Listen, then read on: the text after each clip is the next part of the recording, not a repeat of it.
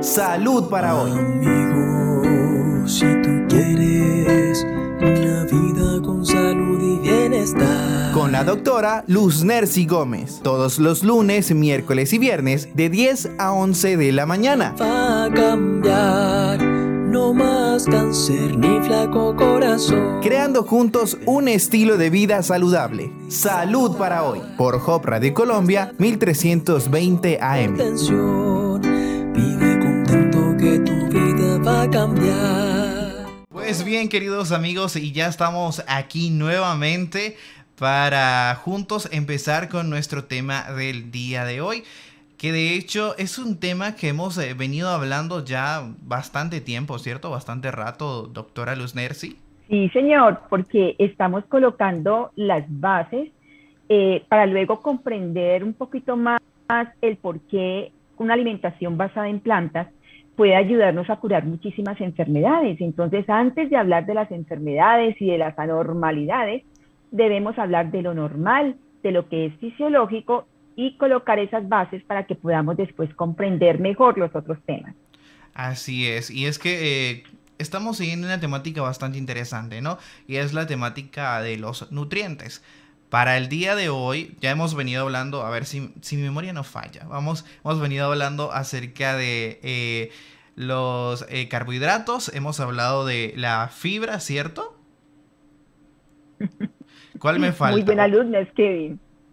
¿Me falta alguno más o, as- o hasta ahí vamos? Bueno, hablamos de los carbohidratos, de la fibra, hablamos de las grasas, ¿cierto? las que también hablamos de las grasas. Ajá. Sí, señor. Y el día de hoy vamos a estar hablando acerca de las proteínas y las vitaminas, ¿cierto?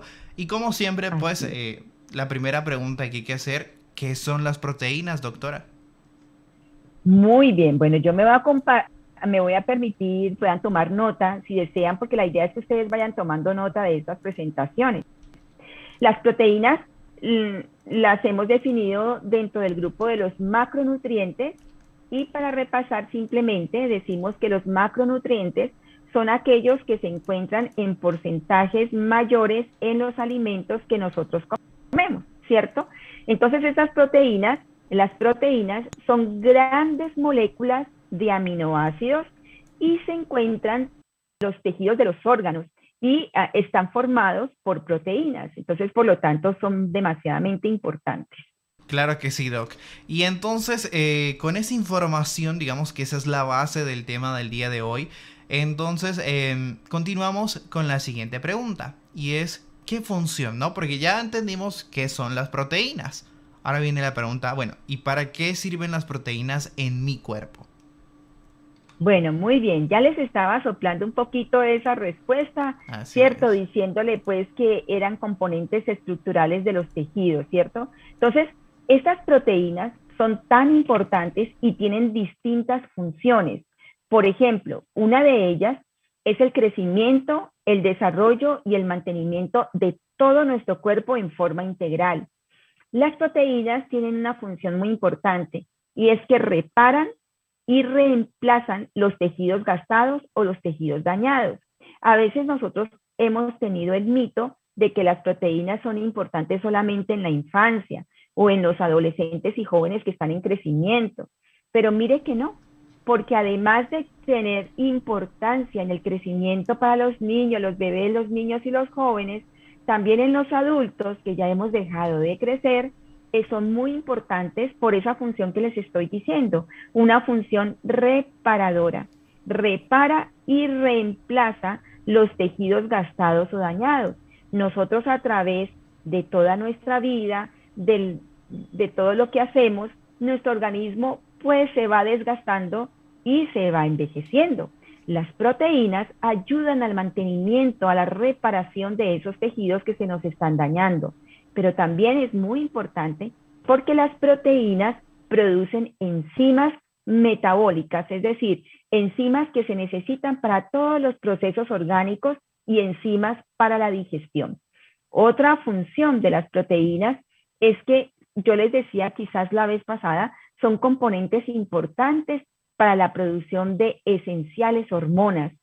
Y acuérdense que cuando nosotros hablamos del COVID, hablé un poquito del sistema inmune y esas proteínas también ayudan a la formación de anticuerpos, que yo les decía en aquella oportunidad que los anticuerpos son nuestros defensores, son como nuestro ejército y nuestra policía que nos defiende, ¿cierto? Entonces, las proteínas tienen que ver mucho con la formación de estos anticuerpos. Y una función demasiadamente importante es que las proteínas son transportadoras. Ellas también son como el mío de nuestro, de nuestro cuerpo. En el caso, por ejemplo, de, las, de, de nuestra sangre, las proteínas son las que transportan el oxígeno. Sin oxígeno no podemos vivir. ¿Y quién transporta el oxígeno? Las proteínas. O sea que por lo tanto todas estas funciones son demasiadamente importantes y por eso de allí la importancia, valga la redundancia, para que nosotros nos podamos alimentar bien consumiendo proteínas buenas. Eso me parece excelente, doctora Los Nersi. Eh, por lo visto son bien, pero bien importantes, ¿cierto? Pero usted nos comentaba algo en todo lo que nos estaba diciendo hace un instante, de que las proteínas estaban conformadas, ¿no? De, aminoácidos, ¿no? ¿Qué son los aminoácidos? Y algo interesante y una pregunta que probablemente muchos nos hacemos, ¿no? Eh, esos aminoácidos, ¿cómo los podemos obtener? ¿Cómo se pueden obtener? Porque ¿será que se pueden obtener de forma natural o, bueno, no sé? bueno, muy bien, esa pregunta es triste pregunta. Muy bien, Kevincito. Vamos a ver, entonces, los aminoácidos yo los quiero comparar para que ustedes puedan como fijar el conocimiento, a mí siempre me gusta como compararlo con algo que sea muy, muy esencial para nosotros. Nosotros en nuestra casa tenemos paredes, ¿cierto? Esas paredes, para que uno vea finalmente la pared, esa pared es el conjunto de varias cosas.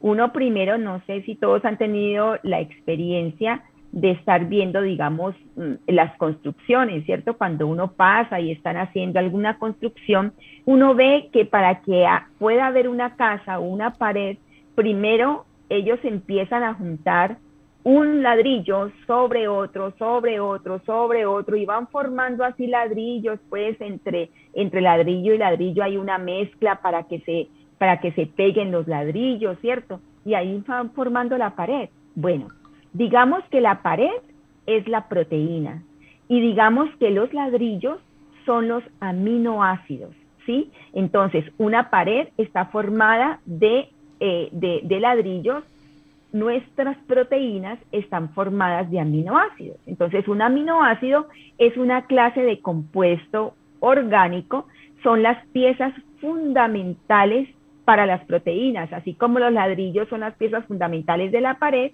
asimismo los aminoácidos son las piezas fundamentales para las proteínas. Eso significa que las proteínas se forman por la unión de varios aminoácidos. Así como una pared no se puede formar solamente con un ladrillo, porque si yo tengo un ladrillo solamente, pues no tengo pared. Para que tenga pared, tengo que tener varios ladrillos colocados. Asimismo, para que yo tenga una buena proteína, tengo que tener varios aminoácidos colocados. Existen muchísimos aminoácidos, pero las proteínas que forman nuestro cuerpo están conformadas por 20 aminoácidos. Y esto que les voy a decir es muy importante. De estos 20 aminoácidos, 12 aminoácidos son internos, es decir, nosotros los producimos. Pero 8 aminoácidos de estos 20 que necesitamos para formar proteínas no los producimos nosotros, no los produce nuestro cuerpo, sino que los necesitamos añadir a través de nuestra alimentación. A estos aminoácidos que no producimos, que son ocho, y que necesitamos añadir a través de la alimentación, le vamos a llamar aminoácidos esenciales. Entonces, esto es lo que es un aminoácido, ¿cierto? Ahora bien, eh, es muy importante la otra pregunta que, me hacía Kevin, esa pregunta de que si todas eh, las, las proteínas eh, son iguales, si hay una diferente. Por allí dicen que si las proteínas de origen animal eh, es necesaria para tener una mejor nutrición, o mejor calidad de proteínas. Y yo quisiera eh, eh, adentrarme en algo muy importante, que es un estudio que a mí me parece supremamente importante compartirlo con ustedes. ¿Por qué?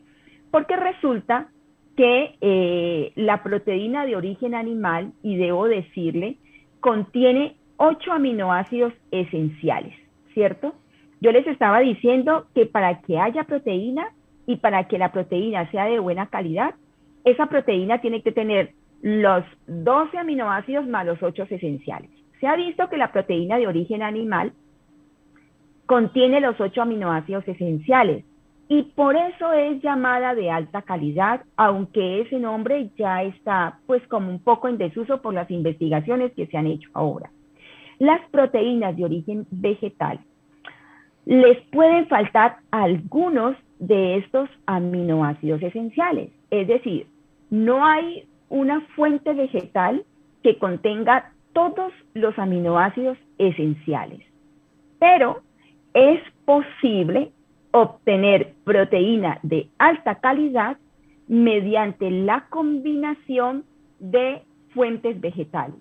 Y ustedes me van a decir, ah, pero entonces, si yo tengo que comer varios vegetales para obtener proteína de alta calidad, pues entonces mejor me como la carne, me como cualquier animal y entonces voy a tener allí en esa comida, sin necesidad de combinar mucho, todos los ocho aminoácidos esenciales y entonces pues es mucho más rápido y mucho más fácil, ¿cierto? Esa la podría ser como una conclusión así más o menos a la carrera. Pero yo les quiero contar algo muy importante. Y lo que yo les quiero contar es lo siguiente. Hay un estudio que lo pueden ustedes buscar eh, en la literatura, ¿cierto? y es un estudio que se llama el estudio de China. Este estudio de China fue hecho por este doctor que tienen ustedes en pantalla y él se llama el doctor Thomas Collins. Eh, el doctor es un bioquímico estadounidense. Él se especializó en el estudio del efecto de la nutrición en la salud a largo plazo. Este doctor era un granjero. Cuando él empezó el estudio, él no era vegetariano ni vegetariano estricto él era omnívoro. Nosotros hablamos de personas omnívoras. Omnívoras son aquellas que comen todo, que comen comida de origen animal y que comen comida de origen vegetal. Pero este doctor bioquímico que se especializó en, la en los efectos de la nutrición en nuestro organismo a largo plazo, además es asesor del Instituto Americano para la, la Investigación y Cáncer y profesor de la Universidad de Cornell en Nueva York por sus trabajos de investigación, por su trabajo en esta universidad y trabajar en el Instituto de Investigación de Cáncer, él necesitaba estudiar muchísimo los beneficios, los aportes o, los daños que se producían en el organismo sobre cualquier alimento, porque su eh, función era investigar qué es lo que produce el cáncer. Ustedes saben que el cáncer es una enfermedad que cada día es mucho más frecuente y cada día hay muchos más tipos de cáncer. Entonces, en los Estados Unidos, que además tienen una incidencia elevadísima de cáncer, pues hay un instituto de investigación para cáncer. ¿Con qué fin? Con el fin de poder saber cómo frenar el cáncer. Entonces, el, doctor era uno de estos investigadores de ese instituto. Este doctor, eh, Thomas Collins, empezó entonces su, estudio con el fin de determinar qué cosas producían más cáncer. Así fue que el doctor y su equipo, eh, con la Universidad de Cornell, y eh, se aventuraron en un estudio muy importante que se llamó, ya les decía yo, el estudio de China, pero no lo hizo solo. A él le colaboraron investigadores de la Universidad de Oxford y también colaboró el gobierno de China. ¿Por qué el gobierno de China? Porque China, en el gobierno de China, habían como una división de poblaciones. Una población en que el cáncer estaba demasiadamente eh, alto, impactando la vida de los chinos de una manera terrible. Pero en la misma China había una población en los cuales no había cáncer o si había, eran en unas cantidades muy pequeñas. Así que el doctor Collins dijo, nos vamos para China a ver qué es lo que está pasando, porque en Estados Unidos había mucho cáncer por toda parte y no había una diferenciación. En cambio, en la China había esta diferenciación. Así que él se fue con su equipo y entonces empezaron a hacer unos estudios tremendos acerca de la composición de los alimentos y sus efectos dentro del organismo. Este estudio, ah, eh, eh, que fue pues un estudio histórico y que además se combinó con otros hallazgos en el laboratorio de investigación del doctor Thomas, demostró de manera concluyente los privilegios de una dieta rica, eh, perdón, los peligros de una dieta rica en proteína animal y los privilegios de una dieta rica en proteína vegetal. Entonces, él empezó a ver y dijo, aquí hay un misterio. Les cuento que en ese momento él no era vegetariano, él era omnívoro y consumía su proteína de origen animal. Entonces, el doctor con su equipo, ellos empezaron a ver y entonces empezaron, eh, por los estudios y los hallazgos, empezaron a notar que la mayoría de las personas que consumían alimentos basados en plantas en la China donde no tenían problema de cáncer eran los que no tenían enfermedades crónicas ni tampoco eh, les daba cáncer.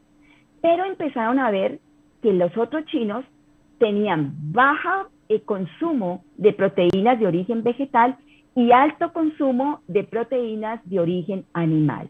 Entonces, por lo tanto, ellos empezaron a, investigar mucho más y empezaron a entender cómo las proteínas de origen animal sí es cierto que tienen gran valor biológico, que tienen todos los aminoácidos esenciales, que son importantísimos para el crecimiento, pero encontraron que así como ayudaban al crecimiento de las células buenas, también ayudaban al crecimiento de las células malas, o sea, de las células cancerígenas. Nosotros los seres humanos nacemos con lo que nosotros llamamos oncogenes, que en cualquier momento de la vida se pueden expresar, ¿cierto?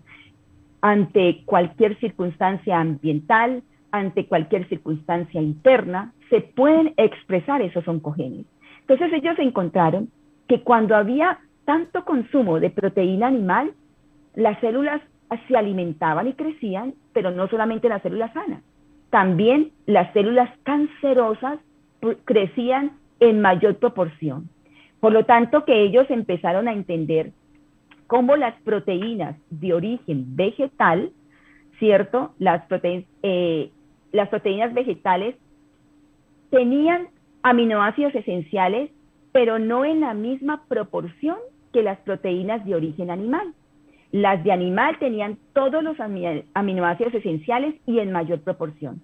Las vegetales tenían proteínas, eh, eh, aminoácidos esenciales en menor proporción y hay que combinarlas para tener todos los ocho aminoácidos esenciales.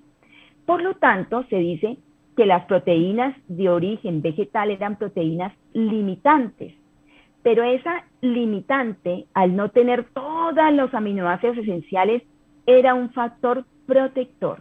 ¿Por qué un factor protector? Porque resulta que al ser limitantes, la proteína vegetal no se absorbía totalmente y por lo tanto solamente se absorbía la proporción que se necesita utilizar, la proporción que se necesita utilizar. Y por esta razón, las proteínas vegetales no promueven el, que crezcan células cancerígenas. Si me hago entender? Mire, las proteínas animales están hechas de aminoácidos y esos aminoácidos esenciales lo contiene la proteína animal, pero se absorben en su totalidad y hacen que crezcan las células buenas y las células cancerígenas. Las proteínas eh, vegetales eh, son, mm, se absorben menos, pero lo que se absorbe es lo que necesita el organismo y por lo tanto no se acumulan y por lo tanto no va a hacer que las células cancerígenas crezcan. Este gran hallazgo lo hicieron, lo, encontraron ellos en, los animales de experimentación, a quienes les dieron proteínas solamente de origen vegetal y a los otros les dieron proteínas de origen animal.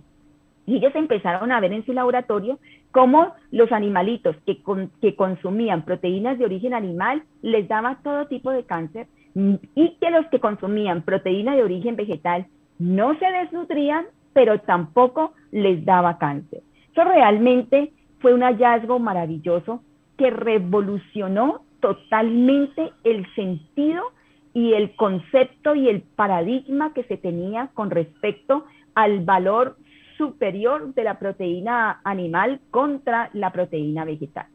En Canadá hubo una discusión muy grande, y yo se los dije hace, en algunas de las otras programas, porque en Canadá la población canadiense estaba llegando a unos extremos de obesidad muy grande, igual que la población de Estados Unidos. Pero el sistema de salud de Canadá es un sistema de salud muy bueno. Y entonces ellos empezaron a analizar qué podemos hacer para cambiar los hábitos de alimentación de la población. Con base a estos estudios y a otros estudios de investigación, entonces ellos empezaron a sacar su pirámide nutricional. Siempre las pirámides nutricionales nos ayudan a nosotros a saber cuáles son los alimentos que más debemos consumir. Y en la pirámide nutricional hay una franjita donde están las proteínas. Antes, la franja de proteínas, solamente en las pirámides nutricionales estaban las proteínas de origen animal porque les daban únicamente a ellas el valor de calidad para la alimentación. Pero resulta que Canadá, después de las investigaciones, dijo, no señor, estamos viendo que esas proteínas de origen vegetal son tan de buena calidad como las proteínas de origen animal. Y por lo tanto, en su pirámide nutricional, si ustedes la buscan en la, en la, en la página de salud pública y alimentación de Canadá, equipararon la proteína de origen animal al mismo nivel de las proteínas de origen vegetal. ¿Esto qué significa? Significa que hoy por hoy el mito de que la proteína animal es mejor y es muy necesaria e imprescindible para la salud se derribó totalmente. Número dos, la proteína de origen animal produce enfermedades crónicas no transmisibles como las que hemos estado diciendo a través de todos estos programas. La proteína de origen vegetal no tiene ese problema, porque la proteína de origen vegetal no tiene grasa saturada. En cambio, eh, la proteína de origen animal sí tiene grasa saturada, que es la que está inmersa en muchas génesis o en muchos orígenes de enfermedades crónicas como diabetes, enfermedades cardiovasculares, obesidad, etcétera. Así que eh, con esta larguita explicación, y ustedes me perdonan, pero a veces es necesario hablar con la evidencia científica, porque sé que todos los que lo puedan escuchar eh, tengan cómo decir efectivamente un estudio, un estudio que además de ser un, un, buen estudio científico, es un estudio avalado y es un estudio que ha sido reproducible por otros científicos, por lo tanto que es un estudio en el cual se puede confiar. Así es, Doc. Me parece importantísimo toda, toda esa información que usted nos ha regalado acerca de las proteínas. Eh, ya en esa primera parte, Doc, estuvimos hablando sobre proteínas, ¿cierto? Estuvimos hablando qué son las proteínas, estuvimos, por supuesto, informándonos muchísimo sobre, eh, bueno, la diferencia entre la proteína animal y la proteína vegetal, ¿no? ¿Cuál es mejor, ¿cierto? Eh, Doc, ¿algo más que agregar acerca de las proteínas o pasamos a la segunda parte del tema del día de hoy? Bueno, podemos agregar con respecto a las proteínas que no nos dé miedo de, consumir proteína de origen vegetal, ¿cierto? Las proteínas vegetales contienen todos los aminoácidos esenciales, pero como les estaba diciendo, no en la misma proporción. Y lo más importante aquí es que nosotros podamos mmm, unir o mezclar varias proteínas o varios alimentos de origen natural. Por ejemplo, cuando nosotros comemos frijoles, pero además comemos arroz, ¿cierto? La unión de la proteína del arroz con la proteína del frijol nos, nos está equiparando todos los aminoácidos esenciales que nosotros necesitamos. Todos los alimentos tienen algo de proteína y todos los, alimentos están, están, esos alimentos tienen aminoácidos. Entonces, cuando yo junto los aminoácidos de los frijoles, sin necesidad de añadirle eh, carne, chicharrón, garra, pata y todas las cosas que por ahí dicen que les, que les adicionan a los frijoles, sin necesidad de eso. El mero frijolito que usted lo pone a remojar, eso sí es muy importante, yo les voy a decir algo que vamos a aprender en el curso de nutrición es que todas las leguminosas se las debemos remojar. Incluso a mí me preguntan, ¿y las que son frescas también? Sí, las leguminosas frescas, así sean los frijoles verdes que nosotros llamamos o las arvejitas verdes, también deben tener mejor un remojo.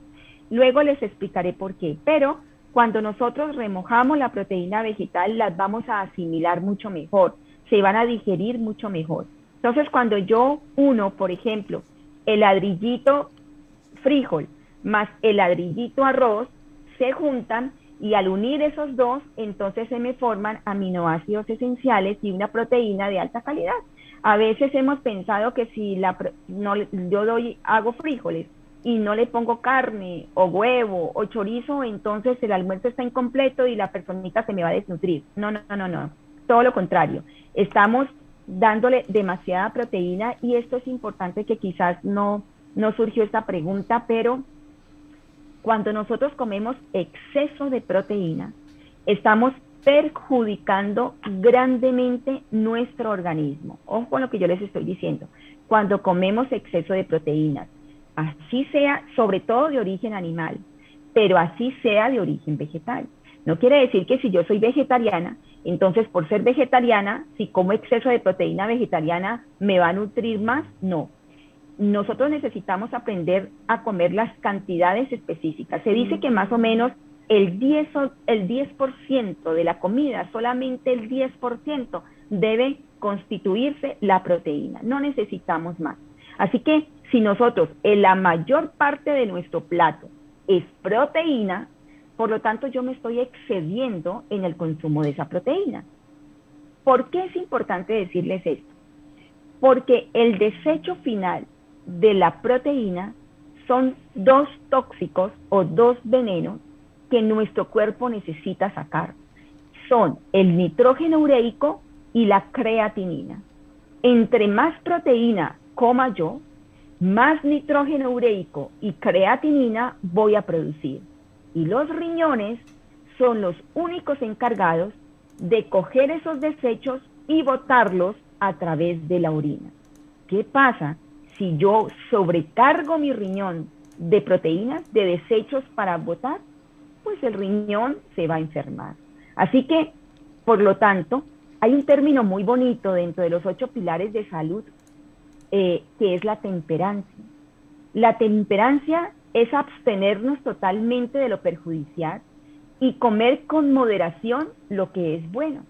Por lo tanto, no voy a exagerar en la proteína vegetal, y obviamente limitar lo más que yo pueda la proteína de origen animal. Así no me estoy intoxicando yo, porque como le vuelvo y les digo, el producto final del metabolismo de las proteínas es la creatinina y el nitrógeno ureico. Entonces no le tengamos miedo, aprendamos más bien, es necesario aprender a cocinar.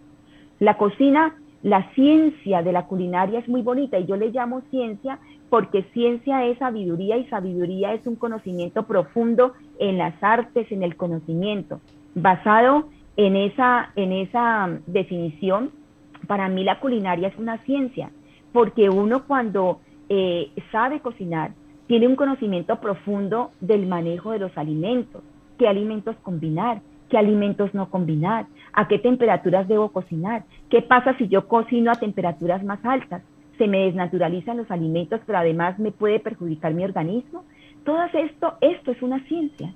Y por lo tanto, hoy por hoy hay una carrera muy linda, que es la carrera para nosotros poder aprender a cocinar. Las personas que hacen culinaria y que son chefs, por ejemplo, eh, hacen alta, alta cocina, ellos tienen un desarrollo del conocimiento de cómo manipular los alimentos dentro de la cocina impresionante. Así que lo importante es poder nosotros aprender a combinar los alimentos para conseguir proteínas de buena calidad. Excelente, mi querida doctora. Y se nos está acabando el tiempo, pero rápidamente. Doctora, queremos dejar pasar la oportunidad para hablar de las vitaminas. ¿Qué sucede con las vitaminas? Muy bien, las vitaminas, eh, ¿se acuerdan cuando empezamos a ver los alimentos? yo les decía que habían unos macronutrientes y unos micronutrientes. Bueno, las vitaminas pertenecen al grupo de los micronutrientes, ¿cierto? Son sustancias que están presentes en los alimentos y nos resultan absolutamente necesarias para la vida. Yo les decía en aquella oportunidad, cuando empezamos a hablar de los alimentos, que el hecho de que fueran micronutrientes no significaba que fueran menos necesarias. Son tan necesarios como los macronutrientes. En la actualidad eh, se han descubierto aproximadamente o descrito 13 vitaminas. No sabemos si se irán a describir más, pero hasta ahora las, descritas son 13 vitaminas que han tomado el nombre eh, de acuerdo a cómo las van, las van eh, descubriendo, ¿cierto? Entonces, esas son las vitaminas. Importantísimo ese primer concepto de acerca de las vitaminas. Y así como las proteínas tenían su función, bueno, o tienen mejor su función, las vitaminas también tienen una función. Doctora, ¿para qué sirven las vitaminas? Básicamente, las vitaminas sirven para que nuestras células funcionen bien. Eh, podemos decir que las vitaminas y todos los demás nutrientes tienen un objetivo en común, permitir que las células y los órganos funcionen adecuadamente. Ayudan al crecimiento y el desarrollo normal de nuestras células. Esto significa, por lo tanto, que necesitamos las vitaminas para que nuestro cuerpo, para que nuestro sistema funcione adecuadamente. Entonces, mire qué bonito que nosotros no somos islas independientes, ¿cierto? Digamos que la grasa buena, que la fibra, que las proteínas, cada uno hace su, función independiente y que la una no se mete en la función de la otra. No, nosotros somos seres tan integrales hasta en la parte como nuestros órganos, nuestras células y nuestros tejidos funcionan. Para el adecuado funcionamiento de nuestras células y tejidos necesitamos proteínas, pero también necesitamos las vitaminas para que nuestro cuerpo funcione apropiadamente. Excelente. Eh, aquí viene una pregunta bastante interesante y que yo creo que todos nos hemos hecho en algún momento y es eh, acerca de qué cantidad, o cierto, qué cantidad de vitaminas hay que tomar y de pronto también podríamos agregarle en dónde las puedo conseguir. Muy bien. Bueno, cada una de las vitaminas, que se acuerdan cuántas vitaminas les dije que eran, 13 vitaminas, ¿cierto? Cada e, una de ellas posee una recomendación de consumo específico, ¿cierto? Y puede ser bastante pequeña, pero están ajustadas a características individuales. ¿Qué características? Sexo, edad, si está en embarazo o está en lactancia o si está en estados carenciales. ¿Qué son los estados carenciales? Cuando no me estoy alimentando bien, cuando no estoy aportando suficiente nutrición a mi organismo y entonces mi organismo empieza a disminuir en la cantidad de vitaminas y por lo tanto vamos a tener estados carenciales. Sin embargo, a pesar como les estaba diciendo, que necesitamos cantidades mínimas, cuando no doy esta cantidad mínima de vitaminas, puedo entonces empezar a desarrollar problemas carenciales que se van a traducir en enfermedades. Generalmente, eh, cuando nosotros tenemos una dieta balanceada, eh, llena de diferentes tipos de frutas, verduras, hortalizas, leguminosas, en esas, como está en la fotito que ustedes tienen allí, granos, Allí ustedes van a obtener las diferentes vitaminas que necesita nuestro cuerpo, ¿cierto? También es importante que podamos nosotros decir, ¿hay vitaminas en, la comida de origen animal? Sí, sí hay vitaminas de origen animal, pero también tienen algunos problemas de almacenamiento, como lo vamos a ver más adelante, y también hay las, las mejores vitaminas son las que nosotros podemos conseguir en los productos de origen animal. Eh, vegetal. Por ejemplo, eh, vamos a hablar de la vitamina A más adelante quizás, pero eh, cuando nosotros consumimos verduras de hoja verde, cuando nosotros consumimos toda serie de frutas, allí nos estamos comiendo toda la cantidad de vitaminas que nuestro cuerpo necesita. Hay algo muy importante en esta ingesta. Ah, no se dejen convencer tanto de, de a veces de, de, conseguir o que les venden licuados para tómese este licuado o compre este licuado para que usted pueda tener todas las vitaminas. Las vitaminas son indispensables, pero lo más importante es que usted pueda prepararlas en su casa, de su alimentación. Esto es lo más importante, porque cuando nosotros partimos una fruta y vamos y comemos, ahorita yo he visto muchos anuncios de que anuncian el detox, que anuncian el batido ideal para, fortalecer las vitaminas y se va y compra entonces, tengan mucho cuidado con eso. Las investigaciones nos han dicho que lo mejor del detox y lo mejor de las vitaminas es que usted lo prepare en su casa, en su casa, haciendo diferentes mezclas con diferentes productos naturales, con, con diferentes alimentos. Eso es lo que usted va a aprender en el curso de nutrición y culinaria vegetariana. Excelente esa información, bien interesante. Ahora, eh, para continuar hablando de las vitaminas, eh, doctora, para continuar hablando de las vitaminas, que ya más adelante vamos a estar hablando un poco acerca de, de bueno, de para qué sirven, ¿no? ¿Cierto? Un poquitico. Viene eh, precisamente este punto antes de eso y es cómo se clasifican las vitaminas, ¿cierto? ¿Cómo se clasifican las vitaminas? Eso es muy importante porque nosotros hemos estado clasificando las proteínas, hemos estado clasificando a los carbohidratos, ¿cierto? En simples y complejos. Las vitaminas también se clasifican y esta clasificación es importante por lo que les voy a enseñar. Generalmente la clasificación tiene que ver con la solubilidad de las vitaminas. Las vitaminas entonces, de acuerdo a su solubilidad, las vamos nosotros a dividir en vitaminas liposolubles. Cuando nosotros escuchemos la palabra lipo, significa grasa. Entonces, liposoluble indica que son solubles en la, grasa, o sea que son solubles en los lípidos. Y algo muy importante, al hacer solubles en los lípidos, tienden a almacenarse en el tejido graso. Y a este grupo pertenece la vitamina A, la vitamina D y la vitamina K. No se olviden, por favor, vitamina A, vitamina D, la vitamina E y la vitamina K. Cuatro vitaminas. De las 13 vitaminas que les había dicho que nosotros necesitamos, la A, la D, la E y la K son vitaminas liposolubles, es decir, solubles en la grasa, solubles en los lípidos y estas vitaminas eh, se acumulan o se almacenan en el tejido graso. La segunda clasificación son las vitaminas hidrosolubles. Como su nombre lo indica, estas vitaminas eh, son solubles en agua, a diferencia de las otras que no son solubles en agua. Entonces, estas hidrosolubles, eh, estas vitaminas hidrosolubles, en estas vitaminas está la vitamina todas las vitaminas del grupo B, que son bastantes, y la vitamina C.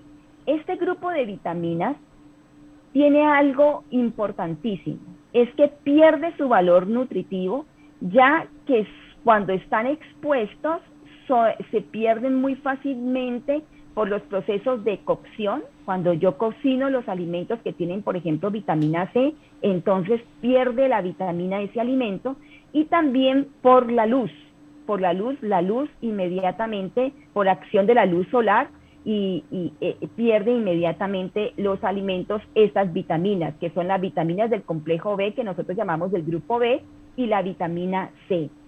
Como les decía, a diferencia de las vitaminas eh, liposolubles, las vitaminas hidrosolubles no se acumulan en nuestro organismo y esto es bastante importante para lo que luego les voy a explicar. Así es, doctora. Eh, ya habiendo conocido cómo se clasifican, viene la pregunta. Son 13 vitaminas, ¿no? Hay que tener eso claro. Son 13 vitaminas. ¿Cada una de estas se necesita para algo en específico o digamos que hay un grupito que sirven para lo mismo? Bueno, eh, realmente las vitaminas, cada, cada una de ellas tiene, digamos, acciones importantísimas, ¿cierto? por amor al tiempo, como Kevin me está recordando hace rato, que ya se nos está acabando el tiempo, entonces seguramente ahorita nomás les, voy a hablar, por ejemplo, de la vitamina A, ¿cierto? La vitamina A es una vitamina demasiadamente importante porque es una, podemos decir que es una barrera defensiva de nuestro organismo contra los radicales libres. Ya hablaremos luego de radicales libres. La vitamina A se encuentra en forma de retinol en los, en, los alimentos de origen animal, no se olviden de esto, y en forma de beta caroteno en los alimentos de origen vegetal. El beta caroteno es un precursor de la vitamina A. La vitamina A se llama retinol. La, carne o, la proteína de origen animal contiene la pura vitamina A que se llama retinol. Los vegetales contienen el beta-caroteno. El beta-caroteno es un precursor del retinol. Entonces ustedes me dirían, mm, pero entonces nos vamos a lo mismo. Para tener vitamina A tengo que comer, eh, yo, yo me como es el betacaroteno y el betacaroteno no es el retinol, sino que el betacaroteno es un precursor del retinol. Entonces, pues mejor yo me como la carnita o el, o el alimento de origen animal y ahí tengo el retinol sin, sin tanto paso. Pero resulta que a diferencia de la, del retinol, el retinol tiende eh, a acumularse en nuestro organismo, ¿sí?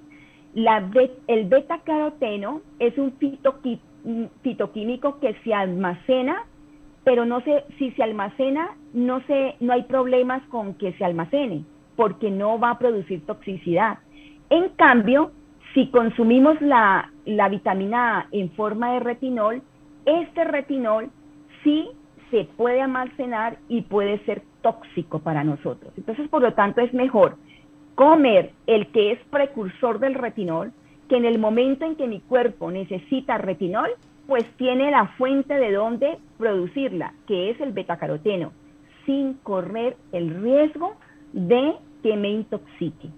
Si como solamente alimentos de origen animal, me estoy comiendo la vitamina A o retinol de origen animal y resulta que si como grandes cantidades puede resultar tóxica para nuestro organismo. Esto es demasiadamente importante.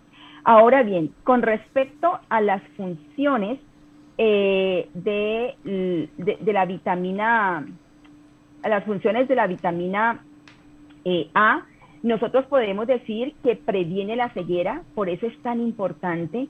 Si usted quiere tener buenos ojitos y prevenir, coma su mito de zanahoria o cómase la zanahoria en ensaladas. Eso es bendición para sus ojos. Participa en la síntesis de hormonas sexuales y eso es muy importante.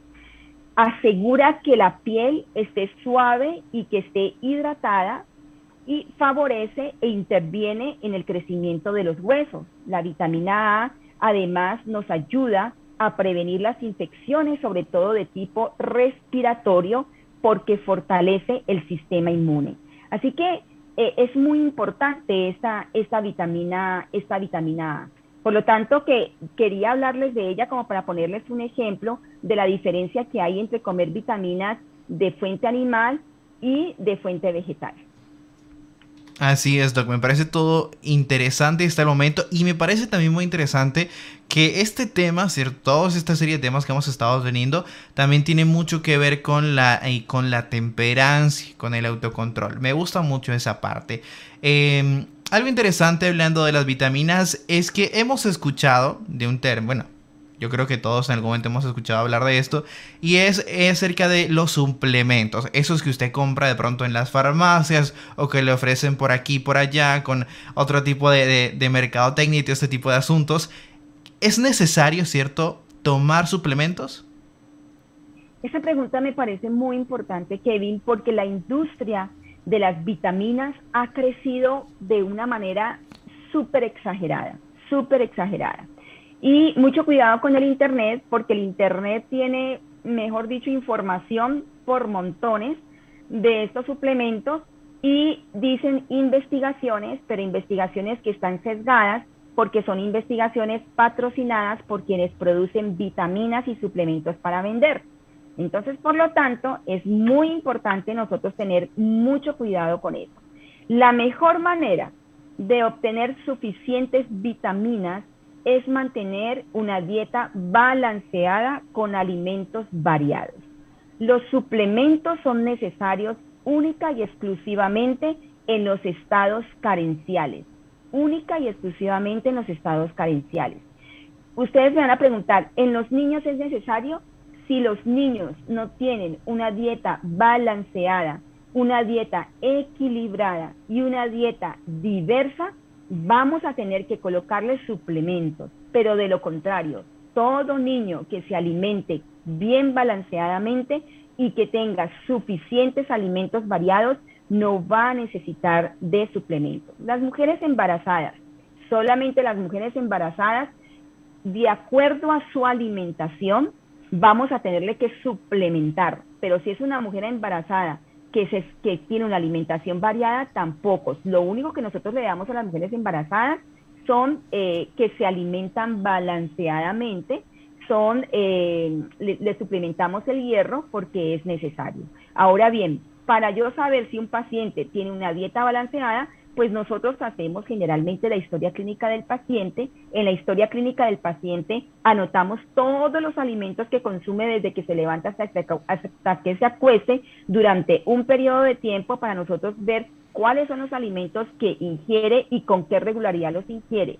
De acuerdo a eso, entonces nosotros decimos, se está quedando corto y por lo tanto necesito incrementarle con algunos suplementos.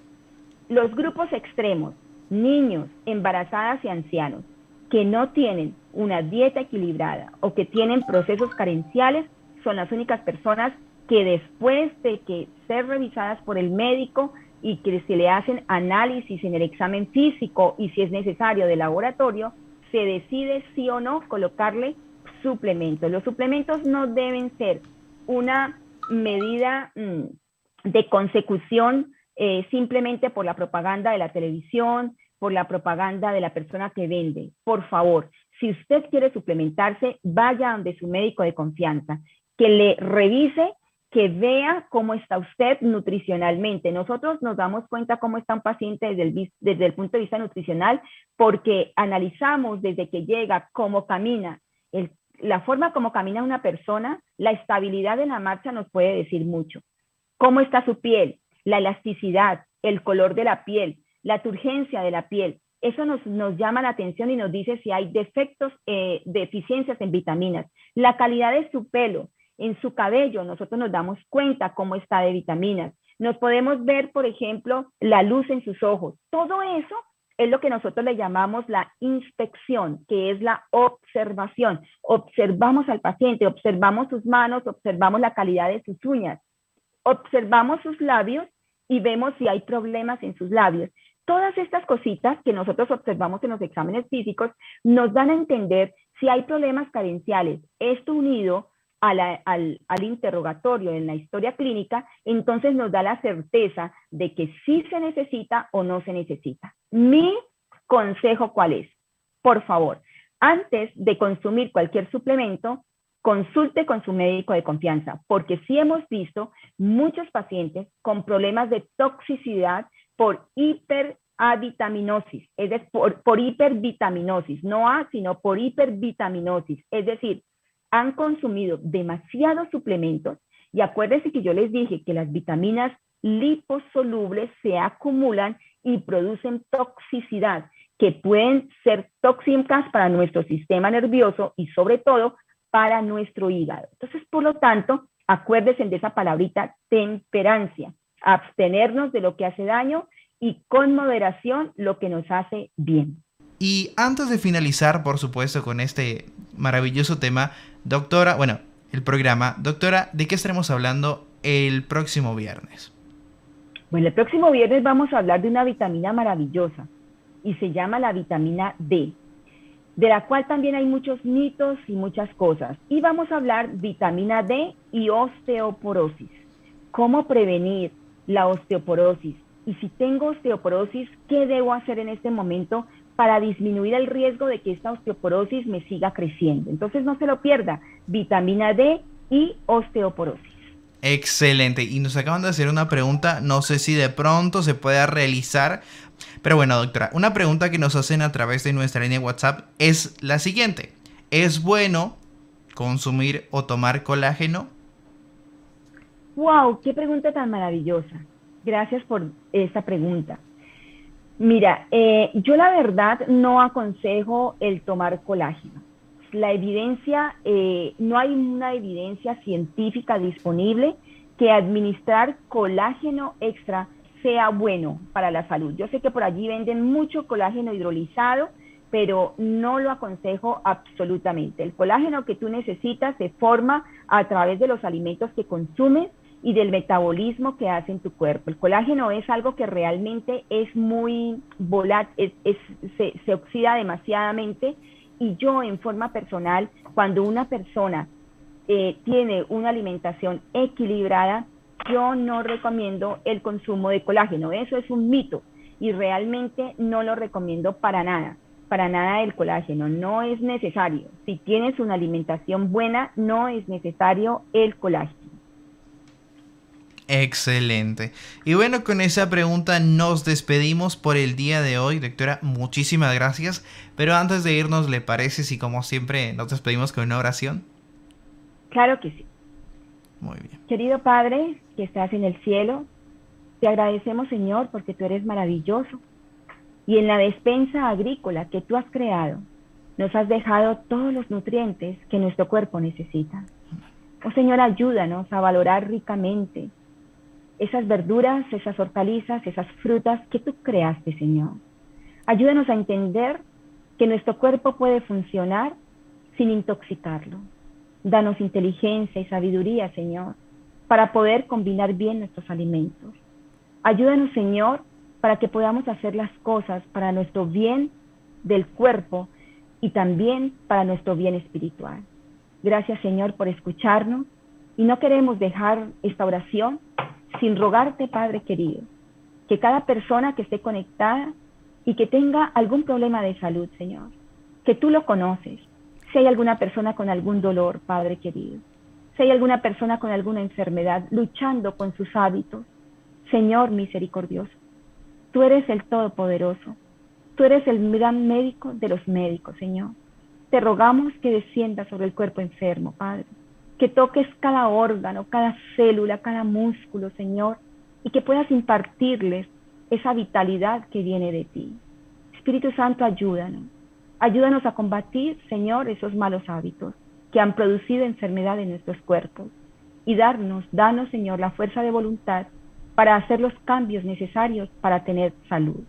Gracias te damos porque sabemos que contestarás estas oraciones de acuerdo a tu santa y divina voluntad en el nombre santo de Cristo Jesús. Amén. Amén. Doctora, muchísimas gracias por habernos acompañado en este día. Nos encontramos en la siguiente ocasión aquí en Salud para hoy. Más que una radio, somos tu mejor compañía. Hope Radio Colombia, inscrita al Sistema de Radio Mundial Adventista desde Palmira, Valle del Cauca, 1320 AM. 24 horas compartiendo esperanza.